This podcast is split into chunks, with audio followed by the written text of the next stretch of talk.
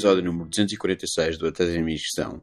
Eu não sei porquê, mas demorei muito tempo a, a, a, lançar esta conversa, a editar esta conversa. Foi gravada há quase um mês. Entretanto, o podcast fez seis anos. Seis anos, que é muito tempo. Apesar da intermitência com que eu tenho andado a, a lançar novos episódios novos episódios, isto continua, ainda existe e, e, pronto, podem ir ouvir o primeiro episódio se nunca ouviram, uh, as coisas todas, que é o episódio mais ouvido sempre. Um, convidado esta semana é o Bruno Buca, que é ator e tem um, um, restaurante, nós falamos de todas essas coisas.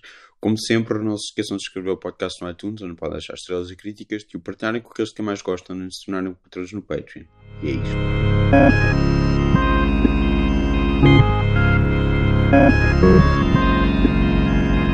Pronto. Uh, então, tivemos aqui algumas dificuldades porque estavas a tentar ligar o Skype e não te lembrares da password. Uh, eu também, eu acho que se eu tivesse agora lembrado da password do Skype, eu não chegaria lá.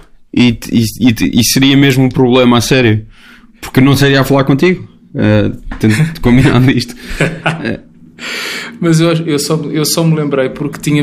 Quer dizer, não me lembrei eu, felizmente, há uns anos para cá, como esqueço-me de tudo, comecei Sim. a apontar tudo no telemóvel. Então, no, no, isto estou já a entregar aqui um grande segredo da minha vida, que é no, no meu telemóvel, no meu contacto, tem uma série de passwords de coisas, tipo do Skype, do Facebook, Sim. ou daquelas coisas que tu ligas uma vez e depois não estás à espera de ter que pôr a senha outra vez, porque está sempre ligado e um dia aquilo vai uhum. abaixo e, e esquece, né? depois tens que fazer aqueles, mandar aqueles e-mails para te mandarem uma senha nova. Sim, sim, sim, sim, sim. Era isso que eu, que, eu ter, que eu teria de fazer. uh, eu nem sequer, nem sequer me lembrei de apontar certas passwords, é, ou que esta é, password sim, é daqui e esta é daqui. há muitas que não tenho. Esta por acaso tinha.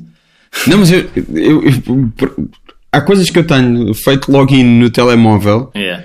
que se eu perder o telemóvel, como já aconteceu aqui yeah. há uns meses, uh, deixo de ter acesso a elas. Uh, para sempre, não sei, mas eu estou sempre a mudar de passwords e nunca me lembro de nada. Eu, eu que tenho, eu tenho, eu por causa disso, não é para estas, estas coisas assim, Skype, não é diferente, mas para algumas coisas uh, mais oficiais, obviamente que não vou dizer qual é o segredo, mas porque sou também muito distraído, uh, eu tenho um esquema de várias passwords, portanto eu crio várias passwords para as coisas oficiais de bancos e seguranças sociais que uhum. têm tudo uma raiz comum. E, portanto, ah, se não for de uma forma é de outra, há uma chave, há uma espécie de chave que tem uma lógica e que dá-me para fazer assim umas opções que vou sempre parar uh, ao sítio certo. Ok. Criei assim essa matemática para me ajudar. Eu tenho, eu, eu, tenho um esquema parecido, mas é só palavras que são parecidas, ou uma combinação de letras que muda uma ou outra. Não há nenhuma lógica, não há, não há nada, não há um pensamento, uh, não há uma fórmula como sim, claramente sim. tu pensaste nisso a sério. É, e, não, eu, é eu fiz só uma tipo... forma, eu fiz uma formulazinha. É também achei, mais... que fosse só, achei que fosse só assim uma associação de palavras que era uma coisa muito óbvia e que iam descobrir as minhas contas, como se alguém quisesse entrar nas minhas contas para alguma coisa. se a pessoa pensa sempre, não, se alguém um dia quiser aceder às minhas contas, que não tem nada de interessante. Bah, uh, é, é, mas pronto, és muito mais sofisticado em passwords do que eu. É, basicamente é isso. Um, sim. Uh, tu, tu, tu, tu, tens um restaurante? Trabalhas num restaurante à noite? Eu tenho um restaurante. Tens um restaurante, depois? Uh, tenho um restaurante desde julho do ano passado, que é mesmo assim a altura, e foi a altura ideal para, para pegar num restaurante. Sim. É? Foi perfeito, é, que é sempre aquela coisa que a minha mãe diz-me sempre: não acertas nunca, Bruno. é sempre na pior altura para tudo, é que tu vais. E, mas, é, mas é uma coisa muito minha também. Eu acho que eu sou muito, eu sou muito cauteloso. Uh, eu penso muito sobre as coisas, faço um, levo tempo uh, uh, a atirar-me para as coisas. Mas se, quando olho para trás, quando faço assim retrospectivas da minha vida, os momentos em que eu decidi de facto, depois de fazer muito pensamento, os, os momentos em que decidi, ok, é agora, são sempre os momentos mais difíceis. Ou seja, eu gosto de atirar-me assim para o olho do furacão. Estás a ver? Gosto. Eu fico ali à beira da falésia a olhar para o mar lá embaixo a pensar salto, não salto, salto, não salto. E quando a maré está vazia e só há rochas é quando eu salto. que é, se, pá, se funcionar agora, então funciona, funciona sempre. Mas, mas pronto, com alguma preparação, com o mesmo tipo de preparação que tu pões numa, na criação de uma password. Ou da segurança sim, de uma password. Sim, sim, sim, sim, é por aí. É por aí. Acho que é por aí. Sim, então tenho um restaurante desde julho do ano passado. Uh, e que é um sítio que, que eu já gosto muito e que, e que acho que ainda me vai dar, vai me trazer muita, já me trouxe muita coisa boa nos, nos últimos meses do ano passado e agora está mais, obviamente, parado e a funcionar com, nos módulos desta, desta pandemia, mas é um sítio que eu tenho a certeza que me vai dar, vai me trazer muitas coisas boas ainda. Tem ali muita história ainda para ser criada naquele espaço. Mas o que é que, o que, é, que é o restaurante? O restaurante, ele, ele já existia, ele era, era, o restaurante do meu melhor amigo de infância, uh, que se chama Bruno também, uh, e ele fez-me esta proposta de eu ir para lá e gerir o restaurante com ele, né, porque ele queria também criar uh, um espaço mais ligado às artes, mais descontraído. Portanto, é um restaurante pequenino que fica ali na Travessa de São José, no, entre, entre o Príncipe Real, a Praça das Flores, São Bento, numa esquina maravilhosa, super mágica. As pessoas sentem-se super atraídas por aquela esquininha. É um restaurante de petiscos que até agora foi sempre mais de petiscos portugueses, mas nós queremos introduzir, uh, queremos abrir um bocado mais essa janela, até porque nós os dois somos moçambicanos, eu e o Bruno somos uhum. moçambicanos, então queremos começar por introduzir, já tem algumas coisinhas brasileiras, porque a cozinheira que nós tínhamos lá uh, até há uns meses atrás, uh, a Rai era brasileira, então ela introduziu assim, um bobó de camarão, uma feijoada brasileira, e agora quero trazer alguns petiscos moçambicanos e também ir trazendo petiscos pá, sem sem, sem ter muito este filtro do de ter que ter uma nacionalidade. Coisas que nós gostemos ou que, que, vamos percebendo que as pessoas gostam ou que gostariam de petiscar, a poder ter essa coisa de um, de um menu também que vai variando. É, ir falando com as pessoas e perguntar tipo, olha, o que é que vos apetecia sentar aqui? O que é que, quando te sentas aqui, o que é que tu imaginas-te a comer, a acompanhar a tua bebida? E poder fazer essa, essa coisa com as pessoas, de criar também nas pessoas um espaço quase de casa, do posso ligar para lá e dizer tipo, olha, hoje, amanhã vou aí, apetecia-me comer isto. Adorava uh, conseguir fazer isto, sabes, ter, ter esta uhum. ligação com, com, com os clientes, que eu, que eu não gosto de chamar clientes, gosto de chamar convidados, mesmo os que não conheço, os que passam lá randomly. Um, porque é isso, acho que é mais, para mim é mais um sítio, ter um restaurante para mim tem a ver com o verbo receber. É só isso. Não, não, obviamente que quero ter boa comida né? quero que as pessoas saiam de lá e que digam ah, a comida é boa. Mas, sobretudo, para mim tem a ver com esse lugar das pessoas saírem de lá e dizerem epá, senti-me mesmo bem aqui estas horinhas. Senti-me em casa, senti-me descontraído, senti-me leve. Gosto dessa ideia. Uh, como é que se chama o restaurante? Moya. M-O-Y-A, que quer dizer alma numa das línguas tradicionais do sul de Moçambique, em Xangana. Ok. É. E é mesmo, é, a ideia foi mesmo essa, que era, é mesmo é um sítio, é um sítio que para além de, aliment, de nutrires o corpo, é mesmo para, para alimentares a alma, para, para, para estar, mesmo um lugar mas, para estar. Mas ainda não tem coisas moçambicanas? Ainda não, ainda não. Okay. Eu estou aqui a ver, tu pus no, no Google Maps e Google yeah. Street View Uh, no Google Street View ainda não está, não. Uh, ou melhor, não foi para o sítio certo. Espera, ok. Deixa-me deixa encontrar. Não. Ai. Ei. Sabes que eu acho que isso no Google Street View é capaz de estar ainda um bocado confuso porque ele ainda faz, de vez em quando, uh, a morada ainda vai parar uh, ao nome do, do antigo restaurante, que Sim. era outro. É. Dona Quitéria. Que era o Dona Quitéria, exatamente. Aqui, aqui no está fechado. No, no, é. no Google Street View está fechado. É. Portanto, mas já percebi onde é que é. Era mais para perceber onde é que era. Outra coisa qualquer. Uh, sem ofensa, duvido que alguma vez uh, vá lá comer. Uh, porque eu, eu, não como nem carne, nem peixe, nem, nem ovos, nem leite, nem, nem nada. Mas olha, por é exemplo, é temos, um, temos os, os, eu, os, meus, já... os, meus, os meus peixinhos da horta são totalmente vegan. Ok, pronto. Tenho já, versão, já estou a assumir que não tem nada. Tenho uma, tenho uma versão, fiz, quando a cozinheira uh, introduziu o bobó de camarão, eu uhum. olhei e disse: Ok, uh, vamos uh, retirar tudo animal deste, deste prato típico brasileiro e fazer uma versão vegan. Portanto, tenho uma versão okay. vegan. De, Portanto, então esquece. então já podes lá ir. já, já posso, já posso. É verdade. Não, eu assumo sempre que os sítios não têm e agora que todos os sítios têm. Sim, é não, e, de... não, mas há muitos que não têm. O, o Dona Quitéria, enquanto era o restaurante só do meu amigo, ele não tinha opções vegetarianas e, e vegan nenhumas. Ah, eu quis criar, até porque eu vivo num. Eu, ou seja, eu neste momento no restaurante eu estou num conflito moral muito interno, muito meu, que é 98% da minha dieta é vegetariana. Ainda não é vegan, portanto Sim. é um caminho, estou nesse caminho, uhum. mas é vegetariana. E portanto eu agora tomei conta do restaurante que tem pratos de carne, uh, já tem muito menos de peixe, de peixe já só tem um. Uh, e portanto uh, tem um, não mentira, tem dois. e portanto, para mim também foi esse lugar de não, eu quero criar não sei se não vou eliminar para já este menu que as pessoas conhecem uhum. e que faz, mas quero ir transformando. Então tive essa necessidade de ir criando mais opções. E porque também tenho muitos amigos né, que são vegetarianos e que são vegan e quero tê-los lá. Né, e portanto também foi esse lugar de não, tem que haver mesmo várias opções para, para toda a gente.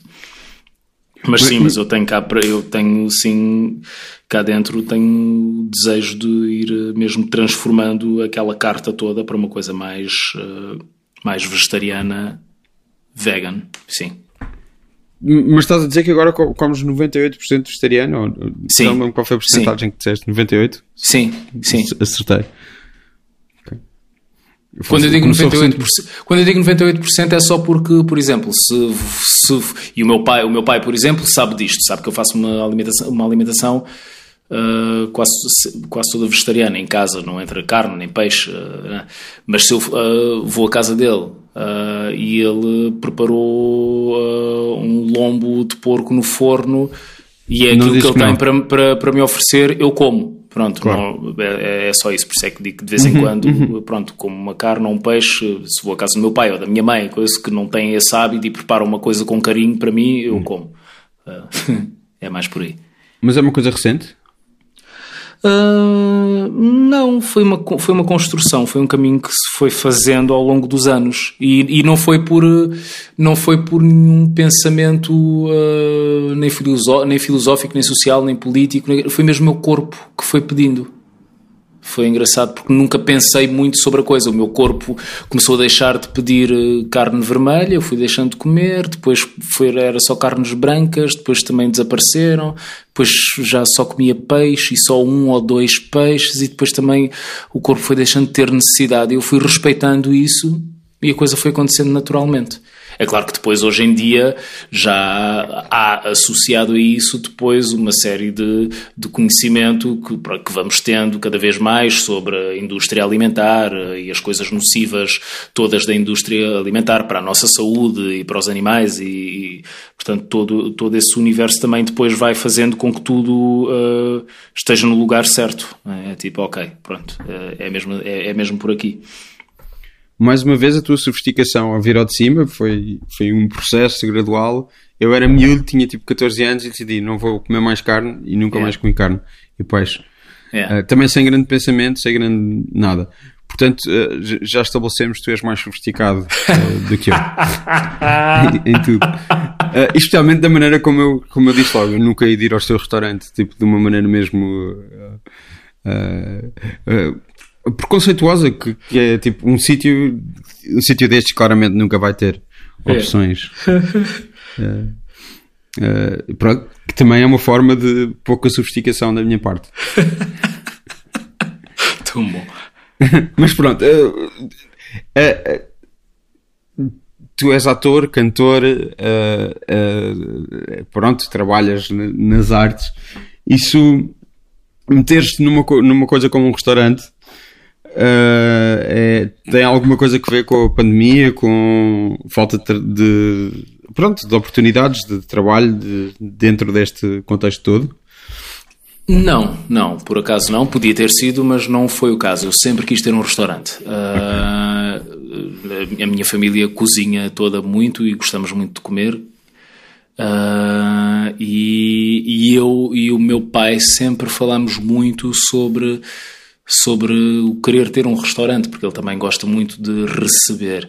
de cozinhar e de encher uma mesa, ter uma mesa farta para a família e Portanto, sempre foi um desejo, sempre quis ter um restaurante neste sentido de ter um espaço onde eu pudesse também eh, criar um núcleo de, de encontro, de encontros artísticos, eh, aliado esta coisa do, do nutrir, eh, nutrir a alma, nutrir o corpo.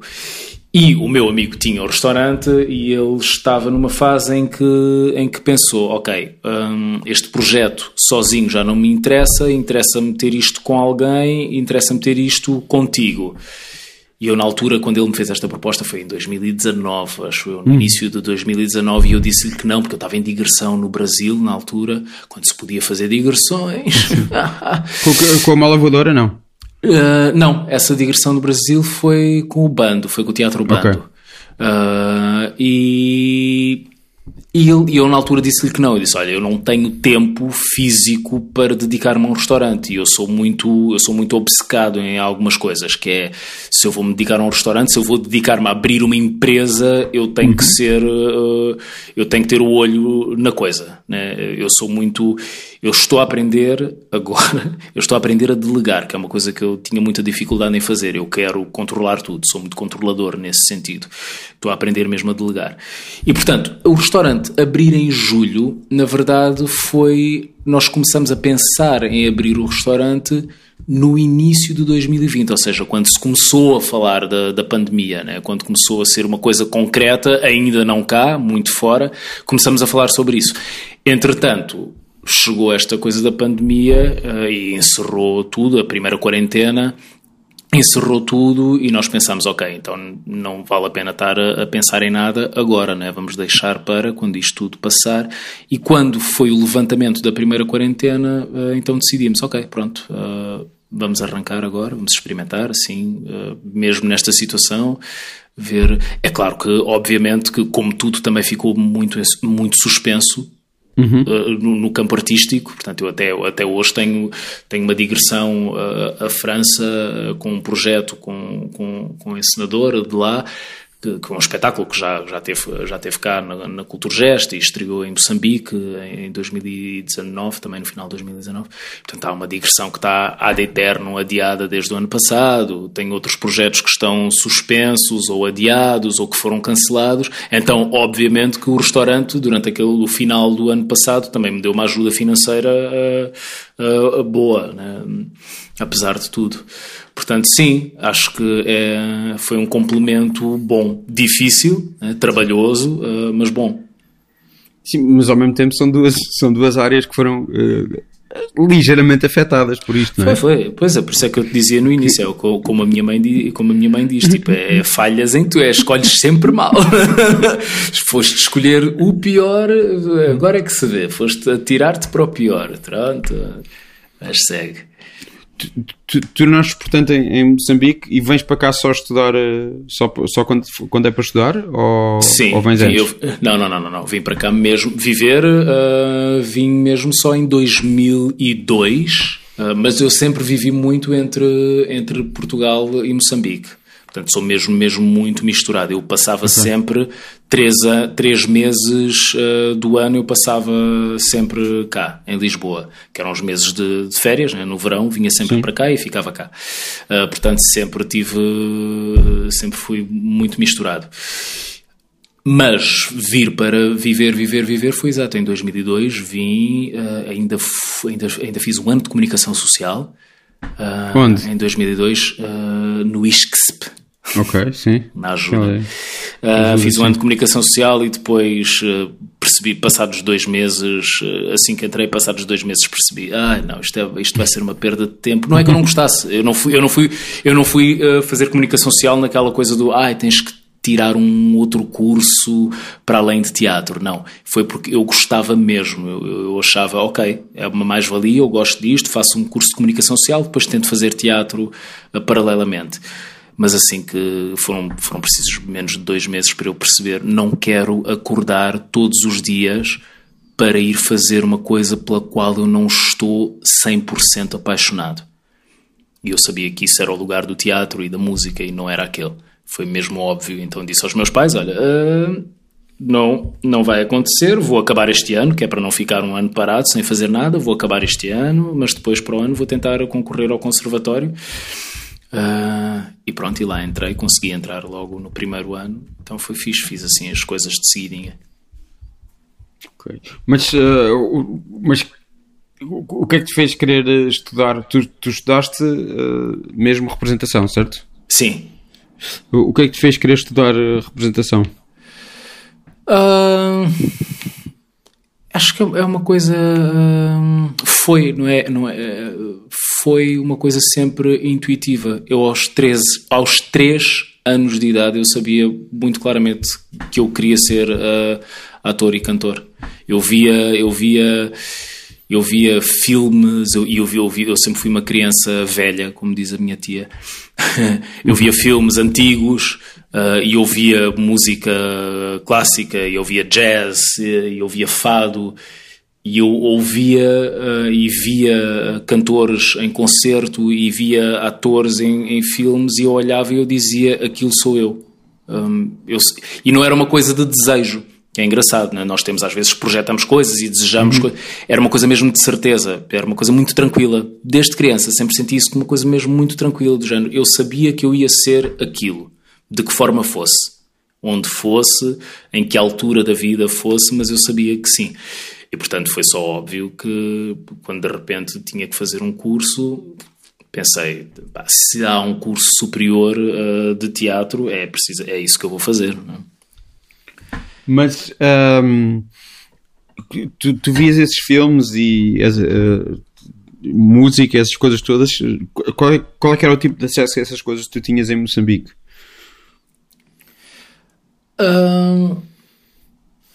Não, é, era bastante, é claro que não, não tinha acesso, não tinha acesso às mesmas coisas que, né, que sim, sim. temos cá e que uma criança tem cá, mas tinha acesso, tinha acesso a outras. Eh, musicalmente tive acesso, tive uma riqueza musical muito grande, porque eu era o mais novo de uma casa, eu não vivi, eu não vivi, não fui criado com os meus pais, eu fui criado okay. com os meus avós portanto, eu sempre chamei os meus avós de pais, os meus avós para mim eram o meu pai e a minha mãe, e portanto eu vivia com eles os dois e com os meus quatro tios, que para mim são como irmãos, que são na verdade os irmãos da minha mãe. E portanto eu nasci e fui criado mais novo numa casa em que toda a gente tinha estilos de música, ouvia estilos de música muito diferentes. O meu avô só ouvia música clássica, Uh, um dos meus irmãos só ouvia heavy metal uh, e Guns N' Roses e Def Leppard. Uh, a outra só ouvia música popular brasileira. Uma era mais Mariah Carey, Whitney Houston, as divas pop toda. O outro era mais jazz.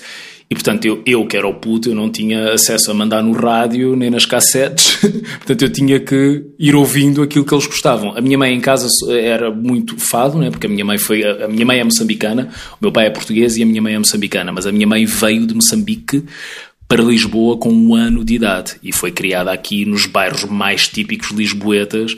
Um, um, e, portanto, a minha mãe é, é alfacinha, alfacinha, mais alfacinha que a minha mãe, impossível. Portanto, ela é mesmo do fado e da música tradicional portuguesa. Portanto, eu ouvia, eu era uma criança em Moçambique, uma criança mestiça em Moçambique que, ouvi, que conhecia a Amália né, e que cantava músicas da Amália.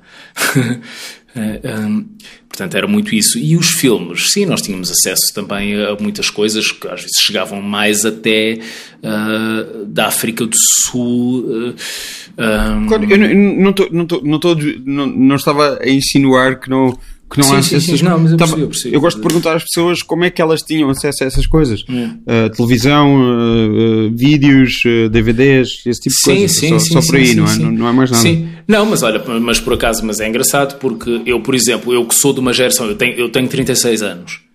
Uh, e portanto, eu sou de uma geração em que todos os meus amigos com quem eu falo aqui, a televisão é uma coisa super natural, né? quem tem 36 anos já nasceu né, com uma televisão em casa. Né? Claro. Aqui, eu, em Moçambique, vivi essa realidade do aparecimento da televisão, porque ela chegou lá mais tarde. Né? A coisa do ter televisão em, de, de ter televisão em casa eu ainda apanhei esse, esse, esse coisa. Lembro-me da primeira televisão que houve no meu bairro, na minha rua, que era em casa da mãe de um, de um ministro. então ela foi a primeira a ter televisão e nós fazíamos aquela coisa uh, das novelas. Naquela, foi na altura, passavam as novelas da Globo, então era, passavam os telejornais e depois, na hora das novelas da Globo, que nós íamos, ela abria a janela de casa dela, da sala uhum. dela, e nós, os putos lá do bairro, alguns íamos, sentávamos no muro do lado de fora a espreitar a televisão dela, que era uma cena do uau, a vizinha tem uma televisão.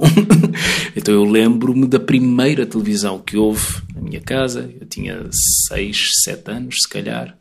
6, não, 6, 6, 6. A primeira televisão que houve lá em casa. Uh, portanto, sim, foi, uh, foram, foi, foram coisas que foram chegando também tardiamente.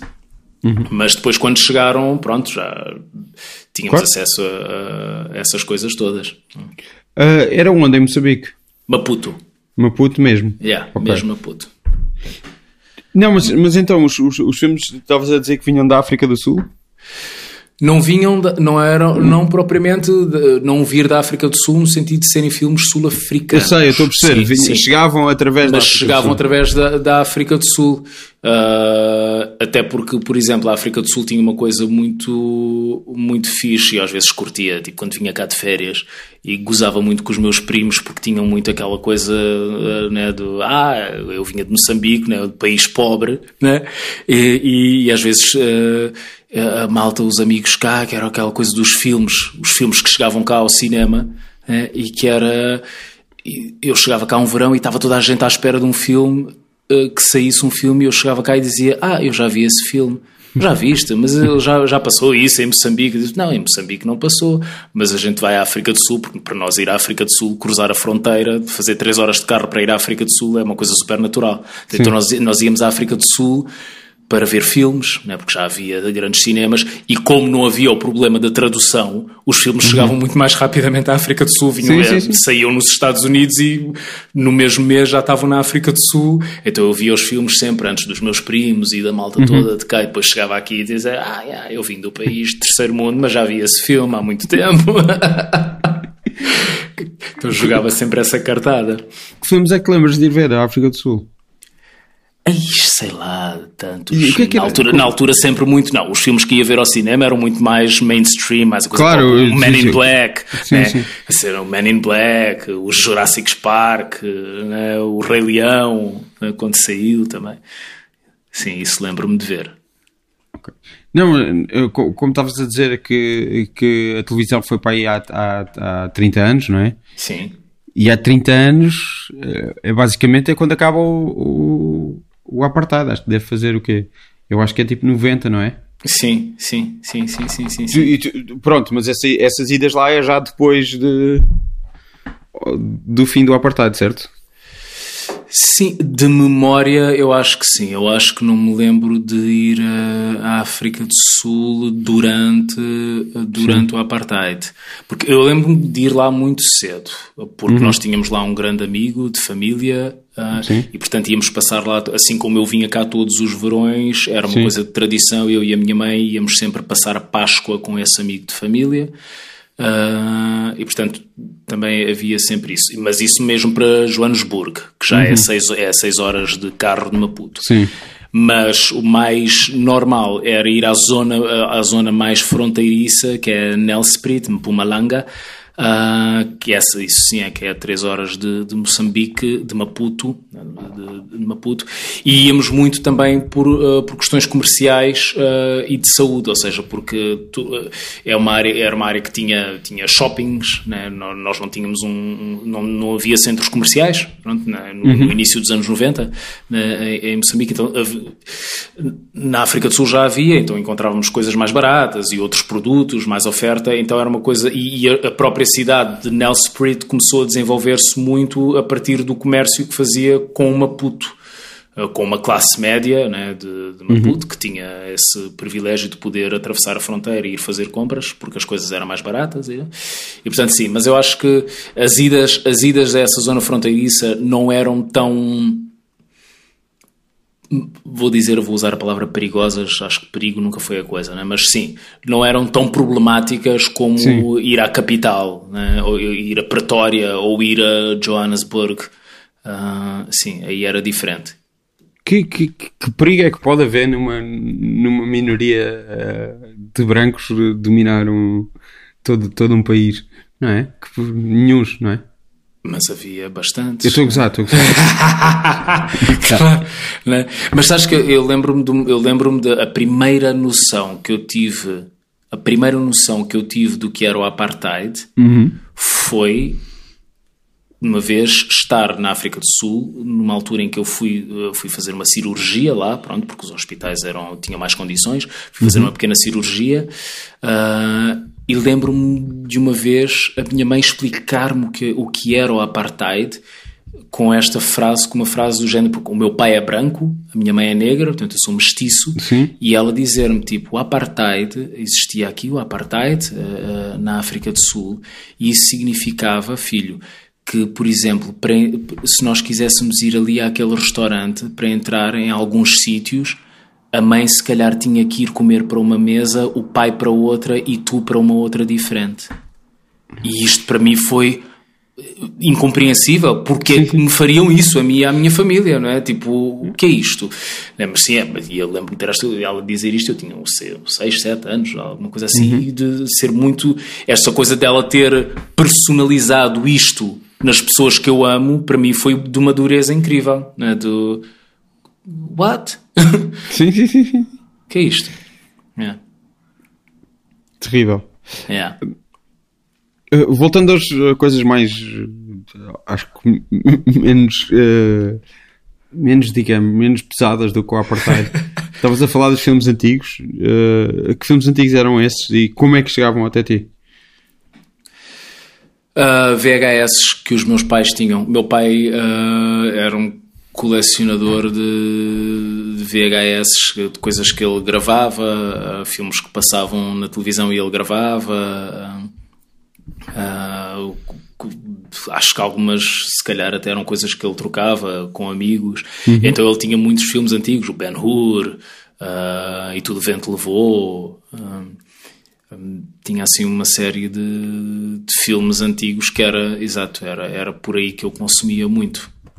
Era o, que, era o que havia lá em casa. Tipo, eu só, eu só depois, mais tarde, é que comecei a ter direito a ter eh, as minhas primeiras VHS quando começaram a sair os, os grandes filmes da Disney né, e que, pronto, era sempre no Natal recebia a minha VHS com o meu filme da Disney. Pronto, mas até lá só tinha aqueles que eram os do meu pai, Sim. que ele entretanto veio voltou para Portugal, mas as VHS ficaram lá todas. Portanto, era aquela biblioteca que eu tinha lá em casa de VHS e Betamax. Lembras-te lembras dos Betamax? eu, eu nunca me cruzei com Betamax na vida. Eu tipo, tive... Nunca, nunca tive. Nunca, nunca tive Betamax à minha yeah. frente, nunca, nunca vi Betamax, nunca, yeah. nunca, nunca vi a ser usado, mas sei o que é. Yeah, yeah, uh... eu tinha, eu tinha, era que era do meu pai, que também ficou lá. Uhum. Eu tinha um leitor de VHS e um leitor de Betamax. Que eram umas e cassetes, era... para quem não sabe, eram umas cassetes, eram umas cassetes, era tipo umas VHS, mas eram um bocado mais pequenas, era assim uma coisa média. E era, a qualidade era maior, não era? Sim, Sim.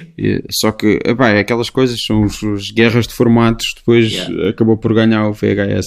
Yeah, yeah, um, apesar de ser pior, uh, na verdade. Mas um, era só o Benur e, o, e tudo o vento levou? Não sei, não havia mais, havia mais, com certeza. Agora, se lembrar-me, lembro-me de ver, lembro-me de ver o Gandhi, o. Okay. o uh... Isto são coisas uh, tu dizes uh, filmes antigos, mas o Gandhi é tipo de 82, o Ben-Hur é tipo anos 60. O, sim, sim, sim. O... Mas quando eu, digo, sim, quando eu digo antigos, eu estou a dizer antigos para a idade que eu tinha na sim. altura, estás a ver? Tipo, a Ben-Hur é 50 um, um e puto, o Tudo um puto, é 30. Um puto de 6 anos a, a, claro, a claro, sentar-se. Claro, Era tipo, ah? Sim, sim. Mas eu adorava, adorava tudo aquilo. Ok. A lista, Mas... Eu adorava, imagina, eu adorava, eu era puto e eu adorava ver a lista de Schindler quando saiu. eu, eu... Que é assim, eu hoje penso nisso e penso que criança tétrica. Era muito divertido. Tu, tu vias um bocadinho antes de ir, de ir dormir para dormir mais descansado. Para dormir mais descansadinho a pensar tipo, ah, já me safei. que horror. safei-me ao apartheid e também safei-me a isto. Fogo. Mundo cão. E, e, e, música, tu há bocado falaste só de, de fado e de heavy metal e, e, de, e de jazz mas, e de música clássica. Mas especificamente o que é que, o que, é que quais são as tuas memórias musicais de criança? Uh, Nomes específicos, além da Amália, que foi o que tu mencionaste. Sim, eu, eu, eu, acho que vou de muito rapidamente de Amália a Maria Calas, a Valdemar Bastos, hum. um, a Bonga. Um, a, Whitney, a, Whitney, a Whitney Houston e Mariah Carey, claro, Alanis Morissette, um, muito Metallica, sim, Metallica era mais o meu irmão que eu via, mas eu nunca gostei assim muito, nunca fui muito fã. Guns N' Roses, Guns N' Roses, Bee Gees, e depois jazz, jazz, muito uhum. jazz sempre. Uh, Billie Holiday, Sarah Vaughan, uh, Ella Fitzgerald, uh, Ray uhum. Charles, uh, Stevie sempre. Wonder. Sim, sim. Sim, porque era, porque, porque era o que eu queria fazer, né? era, era a minha sim, coisa sim, era sim. pôr aquilo tudo para cantar, para fazer o single então, as minhas brincadeiras. Eu, era, eu brincava muito sozinho quando era criança, mas uhum. não era solitário, não era uma criança solitária, nem muito introvertida, era calminho né? e gostava muito de brincar sozinho. E, uma das minhas brincadeiras favoritas, que eu hoje em dia digo que foram as minhas primeiras aulas de voz, sem obviamente ter a mínima noção do que é que estava a fazer, mas uma das minhas brincadeiras favoritas era dar-me uma semana, e ainda hoje eu faço isso, enquanto como exercício, uhum. eu punha, imagina, uma música da Whitney Houston, né, que era o hype da altura, né, da cena pop da altura, punha uma música da Whitney Houston a tocar durante uma semana e dava-me um prazo durante aquela semana eu tinha que aprender aquela música e tentar conseguir cantar aquela música o mais parecido possível uh, como a Whitney. Então vais ter de exemplificar agora. assim? De chofre? Sim. E, é, e, e, eu vou escolher. É, é It's Not Right, but It's Okay. It's not right, but it's okay. Mas isso já não, isso já não é desses tempos. Isso já é não, mais... já, já, é, já é fase quase anos, anos 2000. Já é então pronto, é que tu quiseres vai Não, não é faz anos 2000. It's not right, but it's okay. É tipo, uh, é tipo 98, 99. É o quê? Sim, que era aquele. Deixa ver. não sei, é aquele álbum uh, a preto e branco. Sim. Né? Uh, é o, é o. É o My Love Is Your Love, não é preto e branco. É do. Hã? Não é preto e branco a capa. É, Exatamente. É tipo, não é preto e branco, não. Não? Acho que não. Eu estou a ver aqui, eu não sei que houvesse outra versão. Espera é uma coisa escura. Já não me lembro. É, é, é cores. Ok. E é escura. É, okay. ela está. Mas como é que isso era? Friday night you and your boys went out to Exatamente. eat. Then they hung out, but you came home around three. Yes, you did. If six of y'all went out, uh, then four of you were really cheap. Cause only two of you had dinner. Found your credit card in the sea. It's not right, but it's okay. I'm gonna make it anyway. Pack your bags up and leave. Don't you dare come running back to me. Não, pá, já, já, já, já não sai mais. não, mas é sempre aquelas, aquelas coisas muito bizarras.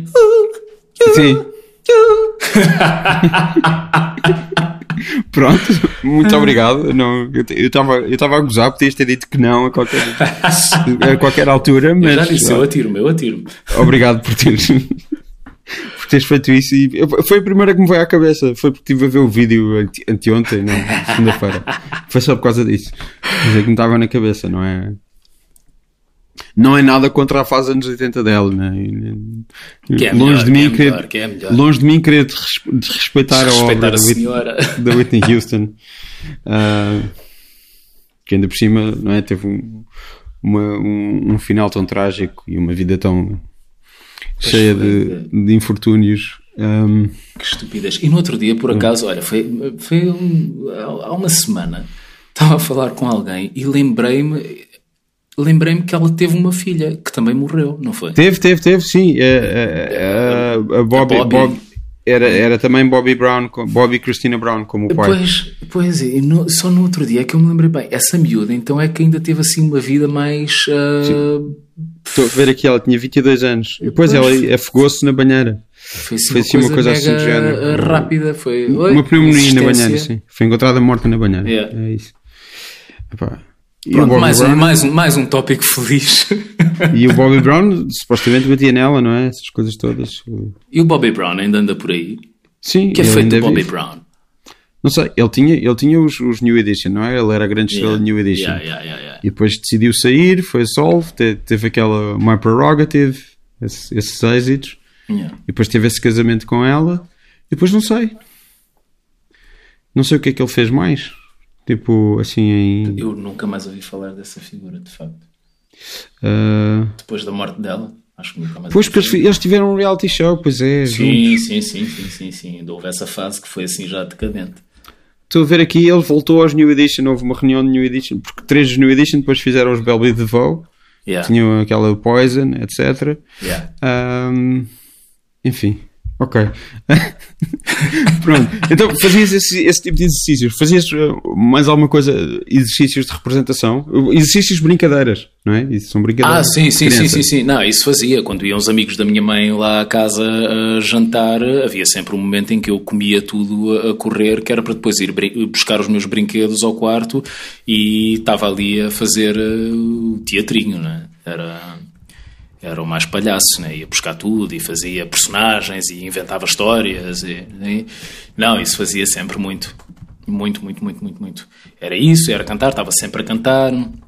Uma vez obriguei a minha mãe, atenta, atenta nisto, obriguei a minha mãe a fazer-me uma entrevista que eu até hoje morro de não saber onde é que para essa cassete, porque eu adorava ter essa cassete para fazer um espetáculo, eu adorava fazer um monólogo sobre essa cassete, que foi uma entrevista que eu, com 4 anos, obriguei a minha mãe a fazer-me como se eu fosse um, um mega popstar que tinha acabado de vir de uma digressão do Japão.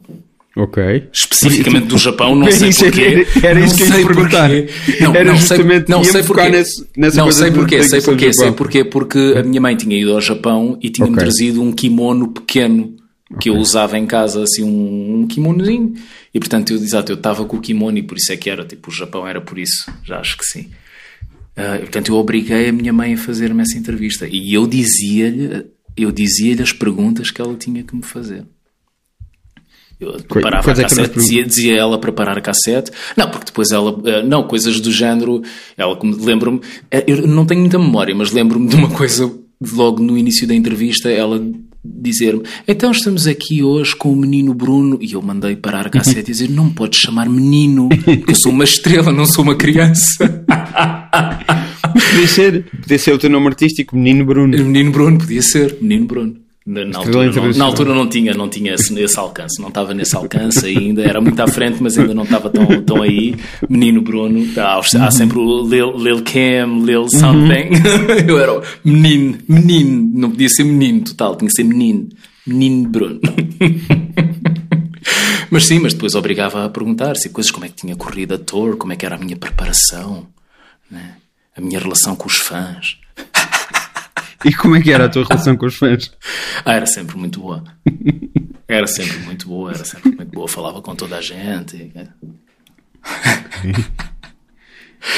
Ah, e, voltando a, a, a, aos filmes, tu, o, quando começas a, ter cassetes tuas, são filmes da Disney, é isso? Sim, sim, sim. sim. E, e depois vai, vai evoluindo o teu gosto, não? E, e, e, e alguns aqui no meio começa a haver mais cinemas em, em, em Maputo ou não? Sim, sim. Depois, entretanto, começou, começou a haver. Lembro que houve uma primeira fase.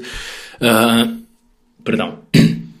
Lembro-me que houve uma primeira fase em que havia uma coisa muito engraçada que também são nós os uh, privilegiadozinhos, né? porque eu chamo, eu considero-me um privilegiado, eu sou claro. de uma classe, eu sou de uma classe média, média, média baixa uh, naquela cidade que ainda assim é mega privilegiada. Uhum. Uh, e, e, eu também era mega privilegiado porque a minha mãe era hospedeira uh, e o meu pai também era comissário de bordo e portanto sempre viajaram muito e portanto tínhamos acesso a muitas coisas que não havia na cidade, mas que eles traziam de fora, né? como irem comprar os VHS da Disney. Né? Uh, pronto, Sim. eram coisas que vinham de fora, não, não se adquiriam lá. Mas lembro-me que perto da minha casa, do bairro onde havia um, uma casa grande do, dos Marines americanos. Uhum. Uh, e, e eles começaram a fazer, faziam aos domingos à tarde projeções uh, de filmes no quintal, que eles tinham um quintal enorme, tinham uma tela e faziam projeções de filmes que eles traziam dos Estados Unidos e portanto também houve uma primeira fase em que começámos a, a, a ir ver a, algum cinema aí, tudo também sempre muito comercial uhum. e sim, depois começaram entretanto a surgir, a surgir eh, os cinemas lá, tipo, com os centros comerciais, começaram a aparecer os centros comerciais e os primeiros centros comerciais com cinema e depois os cinemas antigos que já existiam como estrutura, né? porque Sim. eles existiam como estrutura, claro. não estavam era a funcionar. Uh, ou funcionavam muito raramente. E, portanto, depois os cinemas antigos começaram a ser reestruturados e a, e, e a ter as grandes multinacionais a, a, pegar neles. A Luz ao Mundo foi para lá, depois alguma a New Metro, um, pronto, começaram a chegar. Mas o, o, o, o que é que tu ias vendo nessa altura? Como é que era o teu gosto por cinema? Uh, eu acho que sempre fui muito mais. Ou ia. Quando, quando ia ao cinema com o meu pai, por exemplo, sempre fui muito mais de, de, de comédias. Uhum. Uh, mas se fosse uma questão de escolha pessoal, sempre fui mais de dramas. É, sempre fui mais de dramas. Uh, uh, coisas documentais também. também adorava. Um, coisas biográficas, filmes biográficos, também sempre, sempre me, me prenderam muito. E musicais, claro. Adorava musicais. Eu via, eu via o Música no Coração, eh, acho que o Música no Coração deve ter sido o filme que eu mais vi na vida, porque aqui há aquela coisa do, é, pronto, é, olha a Música no Coração, é Natal. Uhum. Natal lá temos que gramar com Música no Coração. Eu via o Música no Coração, Shaming Moment, via o Música no Coração todos os sábados. Eu tinha a VHS lá em casa, e portanto, quando eu ia para a casa da minha mãe, que eu passava a semana em casa dos, dos avós, ao fim de semana é que ia para a casa da minha mãe, era raro o sábado em que eu não, vi, em que eu não visse música no coração. A minha, a minha o surpreender-me com isso é que o filme tem quase 3 horas. Pois é, na altura eu queria era cantar as músicas. Sim, sim, sim. Portanto, para Mas... mim aquilo era um divertimento vês um filme de 3 horas todos os sábados é um, é um compromisso bastante yeah. grande. Era aquela manhãzinha, tipo, a criança acordava de manhã e tal, sim, entre sim. uma coisa e outra, para não chatear a mãe, deixar a mãe descansar, punha a VHS e ficava ali a cantarolar, ia tomando o pequeno almoço. Ia... Aquilo eu acho que eu já, eu na verdade, se calhar, eu acho que eu já nem via assim muito bem. Eu punha a cassete sempre e depois, quando vinham as músicas, eu ia cantarolando, mas depois estava a fazer, se calhar, a minha vida. Estava a brincar, estava com os brinquedos à volta, claro. mas queria sempre ter aquilo ali uh, como pano de fundo. É o teu musical favorito? Não, não, não, nem pensar. Então qual é o teu musical favorito? Hoje em dia nem pensar. Não, é? O meu musical favorito? Sim. Uh... Diz o musical que te vem à cabeça agora, não é necessariamente o teu favorito, mas um que...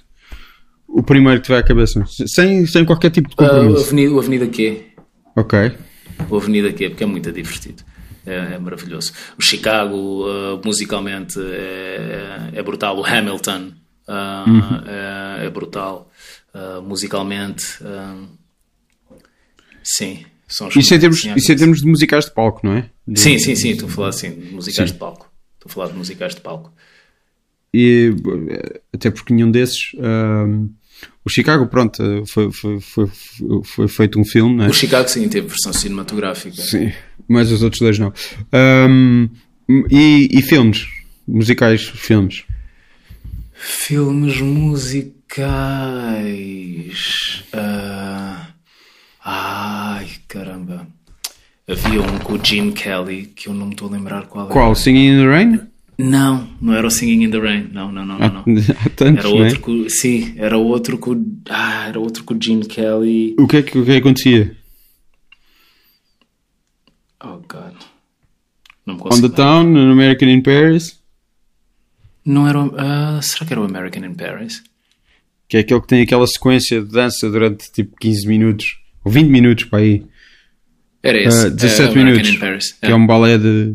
É, se chama mesmo é. The American in Paris. É, é, é. Então, é, é, exato, era isso, era isso. Eu lembro-me de ver isso muito quando era puto. Que ele é pintor uh, e vive em Paris. Sim, sim, sim, sim, sim, sim, sim, sim, sim, sim. Grande Vicente Minelli, esse, esse filme. Um, sim. É, esse é, o teu, é um dos teus preferidos? Lembro-me que sim, lembro-me que eu via bastante.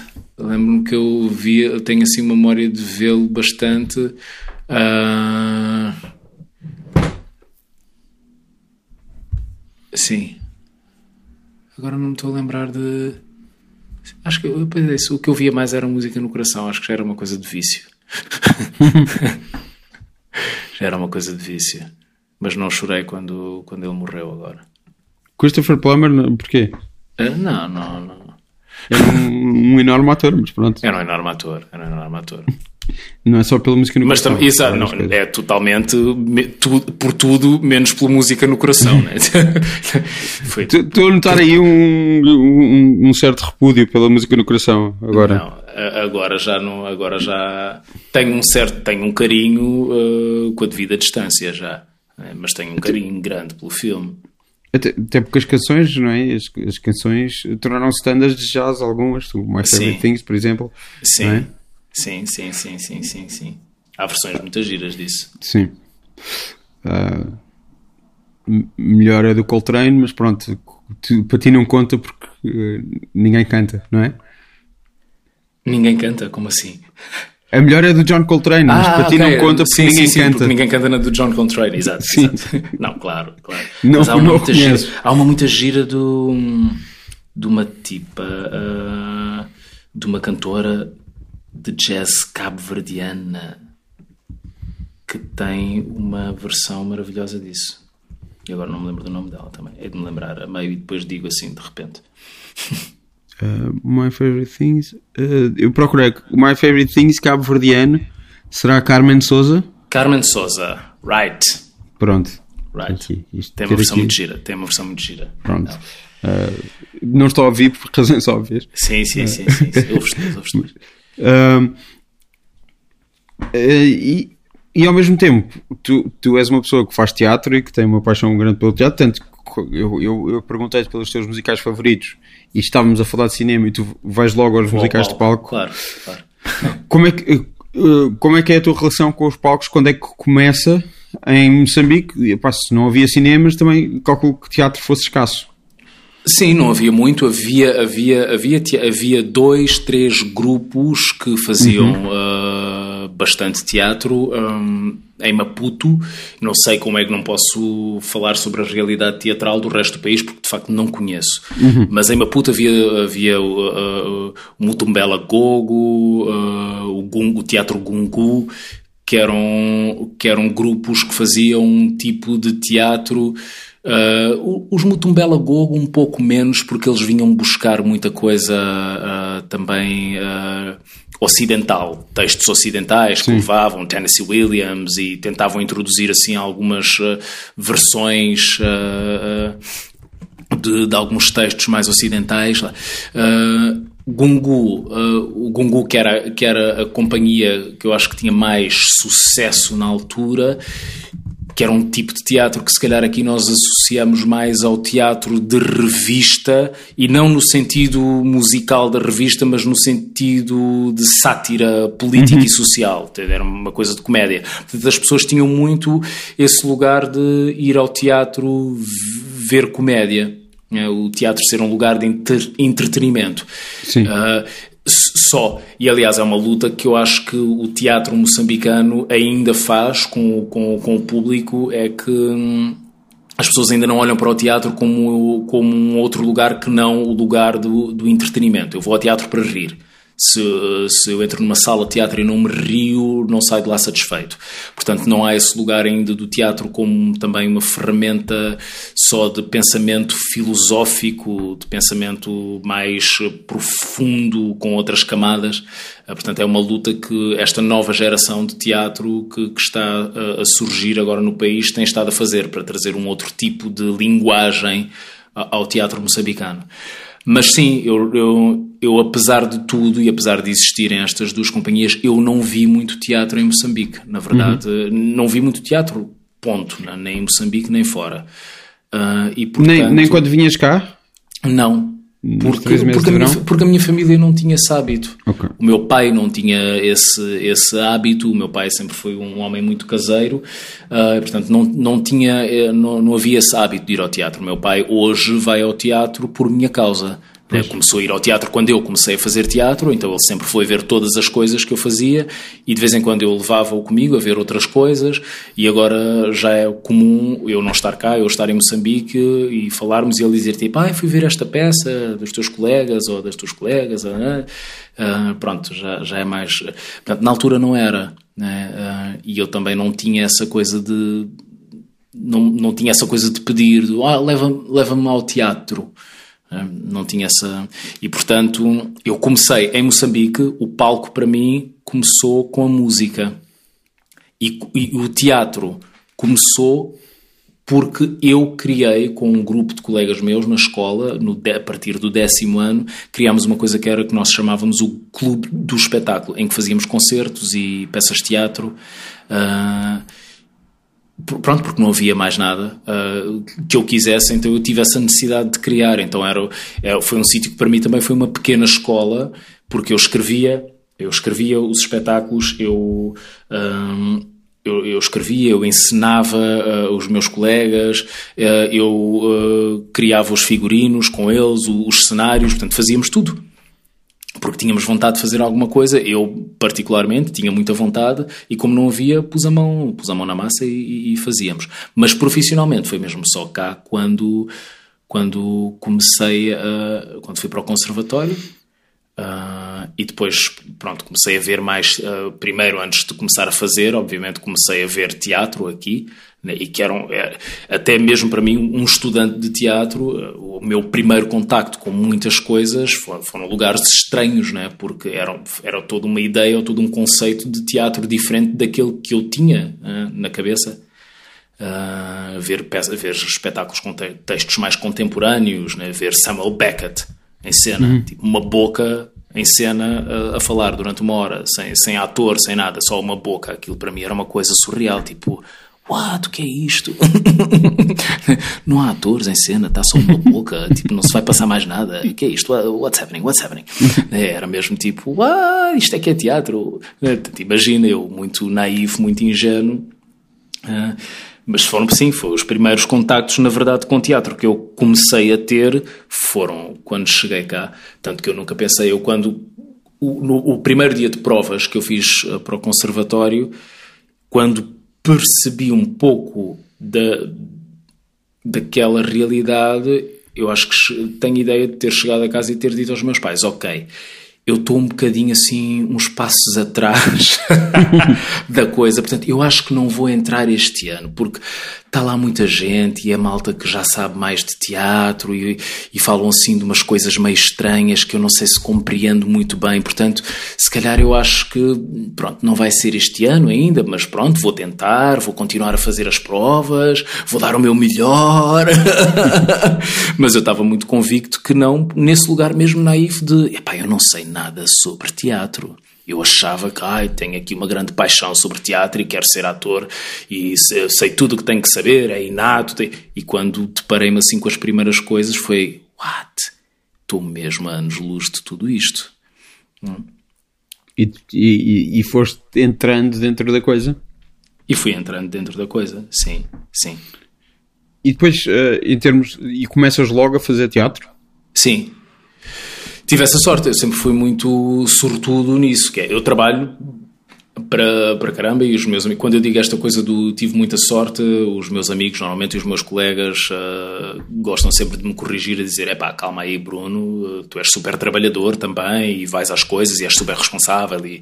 Uh, mas não podes eu, trabalhar se não houver oportunidades. Claro, porque... exatamente, é isso. E, portanto, eu assumo todo, todo esse lugar do sim, sou super tudo isso, mas tive um quinhão de sorte incrível sempre, a vida toda. E agradeço muito isso, porque eu comecei a trabalhar profissionalmente, ainda estava no meu segundo ano do conservatório e nunca parei. Portanto, estamos a falar de. Eu entrei no conservatório em 2003, uh, 2004, 2005. São 15 anos? No início de 2005 eu comecei a trabalhar em teatro e nunca parei.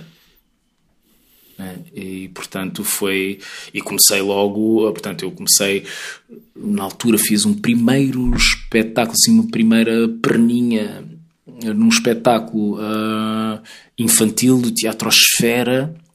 Uh, e o, o, meu primeiro convite profissional foi logo com o Teatro Bando, né? quando, quando o João foi meu professor na escola. Portanto, eu costumo dizer que eu tive também depois essa sorte de começar pela porta, né? Uhum. pela porta grande. Né? Eu fui um bocado apresentado uh, a este métier cultural pela porta grande, né? pela mão do Teatro Bando, que, era, né? que é uma companhia com, com peso histórico que tem no teatro português. Uh, portanto, tive esse, esse lugar também de sorte de começar uh, com aquela família né? e que foi, foi uma viagem muito, muito importante e muito, muito bonita e de um aprendizado muito uh, grande na minha vida. e depois, tu também, também chegaste a fazer televisão. Fiz, mas fiz muito pouca. Mas tu, tu, tu, participavas semi-regularmente no 5 para a meia-noite, certo? No 5 para a meia-noite, nas, primeiras nas primeiras duas edições. Uhum. Uh, fiz. Uh, uh, fiz Floribelas, naquela altura em que todos os atores Sim. entravam na Floribela, porque aquilo nunca mais acabava, então tinham havia sempre alguma coisa para fazer na Floribela. Fiz uma, uma outra novela que também era uma coisa. Uh, que horror, eu não me lembro do nome de, das coisas e depois eu ligo muito pouco. Eu, por exemplo, eu nunca vi, acreditas que eu nunca vi nada do que eu fiz em televisão. Ok. Até hoje, eu nunca vi. Aqui há uma coisa... Acho que do 5 para a meia-noite eu via, assim, às vezes, quando alguém mandava-me um link a dizer tipo, Sim. ah, vi-te neste, neste, neste, nesta coisa. E eu abria o link e via, tipo, mas nunca, nunca gostei nada de, de me ver em, em televisão. Mas, mas, é por isso que não, que não fizeste muito mais? Ah, não, eu acho que não se foi proporcionando, por, lá está, porque também fui fazendo, houve coisas que me chamaram para fazer e que eu na altura estava com projetos de teatro que foram sempre uh, uh, muitos, felizmente, e houve alturas em que colidiam né, uh, ensaios de teatro ou estar em uhum. cena com espetáculos e possíveis gravações de novelas. E eu sempre preferi o teatro sempre preferi. Se, se, nas alturas em que tive que escolher, sempre preferi. Depois também acho que há um lugar que é sem culpas, sem desmerecimento, sem nada, mas acho que depois também há um lugar de. Quando tu chamas uma vez, chamas uma segunda ou uma terceira uh, e eu digo sempre que não, depois também param de chamar, né? que é aquela coisa, bom, este, este se calhar não deve estar muito interessado. Né? E também nunca tive, nunca trabalhei com, com agências, nunca tive nenhum agente e portanto também é assim, há esse lugar, acho que também nunca corri atrás, nunca corri muito atrás de querer fazer televisão. Se me perguntares se é uma coisa muito propositada ou muito pensada, se tem alguma coisa contra, não, não é o ter contra não, mas acho que sempre estive mais confortável e com possibilidade de estar a fazer aquilo que eu mais gosto, que é fazer teatro, então nunca tive essa coisa de querer correr atrás de fazer televisão. Já, yeah, por aí. Mas, mas pronto, 5 para a meia-noite era uma coisa eh, mais virada para a comédia. Há bocado estavas a falar de. Sim. Não é mais virada, é completamente sim, virada. é completamente virada. Que é uma coisa que eu acho que eu não. Eu, eu, eu, eu via algumas das coisas que me mandavam, como eu te uhum. disse, e eu sempre detestei porque eu acho que não, eu achava que não tinha jeito nenhum para aquilo. Okay. E eu olho Sim. para alguns desses vídeos do 5 para a meia-noite e penso mesmo, tipo, ai meu Deus, espero que ninguém veja isto. E agora estou a dizer isto e alguém vai ouvir, quem ouvir isto vai logo a correr clicar, tipo, ah, deixa-me ver para falar mal dele. não, mas eu acho, achava que não tinha jeito nenhum para aquilo e fazia aquilo com uma malta muito divertida. O, o Simon Frankel, a Mariana Felipe, a Ana Lázaro, e eu achava sempre, ah, pá, esta gente é. O Raminhos, na altura, também fizemos. Uh, ainda, exato, o Raminhos não fazia a primeira temporada, mas entrou na segunda. Eu já não me lembro se eu cheguei a fazer a terceira ou não. Eu acho que não, acho que fiz só duas. Mas sim, mas os Raminhos também. E eu olhava para eles todos e pensava: estes gajos têm tão mais piada do que eu. O que é que eu ainda estou aqui a fazer? Uhum. Deixa-me ir para casa. Não, eu estava a pensar no que estavas a dizer sobre, sobre o, o Teatro de Moçambique e eu lembro que havia uma figura. Pá, isto é comédia e é. liga comédia, racismo e essas coisas todas. Pá, havia uma figura, um, um, um, pronto, um português branco que foi para Moçambique nos anos, opá, sei lá, isso, sei lá, quando era, quando era uma colónia, basicamente, e que ele teve sucesso nos anos 50 e 60, que ele pintava a cara de, em blackface, que era o parafuso. E eu lembro que ele, que ele fez uma espécie de comeback para aí nos anos 90, que, que já falei com pessoas moçambicanas que se lembram da família rir muito e tal. Tu, é. tu conheces essa figura? Não. Não. Não. não e ia-te perguntar, por causa, pela, pela tua idade, podias, podias, podias saber. Não, era um gajo, pronto, fazia, fazia um sotaque uh, moçambicano, supostamente. Sim, dizem, sim. dizem que fazia muito bem o sotaque moçambicano. Eu não, eu não tenho nenhuma competência para. Para, para... mas vou já perguntar isso ao meu pai. é Romão, Romão Félix, o parafuso. Epá, ele fazia mesmo pá, blackface total, mesmo yeah. pintado com. Epá, o que é oh, aquilo? Oh, yeah. A graxa? Mesmo uma coisa, mesmo. Yeah, a caracterização mais. Uh, mesmo mais hardcore. Mas que, pronto, era aquela ideia de um, de um moçambicano, não uhum. da cidade, mas a ir para a cidade e. e, supostamente ele apanhava muito bem as nuances de sotaque. Agora, eu, supostamente, estou a dizer o que me disseram, não, não quero dizer que ele apanhava muito bem e que não era, não era a coisa mais racista do mundo, porque sim, sim, sim, à partida parece uma coisa mais racista do mundo. Estou só a dizer que havia ali uma certa nuance na maneira como ele, como ele falava. E só lembrei-me por causa disso, porque estavas a dizer, estavas a falar do, do, do, teatro como entretenimento, entretenimento comédia, etc. Um, e, e pronto, chego a tua idade. Uh, tu, tu tinhas de estar pronto às quatro, não era? Tens uma reunião sim, e tal. Sim. Ok, pronto. Então acho que podemos ficar por aqui. Epá, foi, foi, um excelente final. Tu tinhas de estar pronto às quatro, não era? Exato, exato, exato, exato. Só, só para veres, mais uma vez, a minha falta de sofisticação em ação. Muito bom. bom.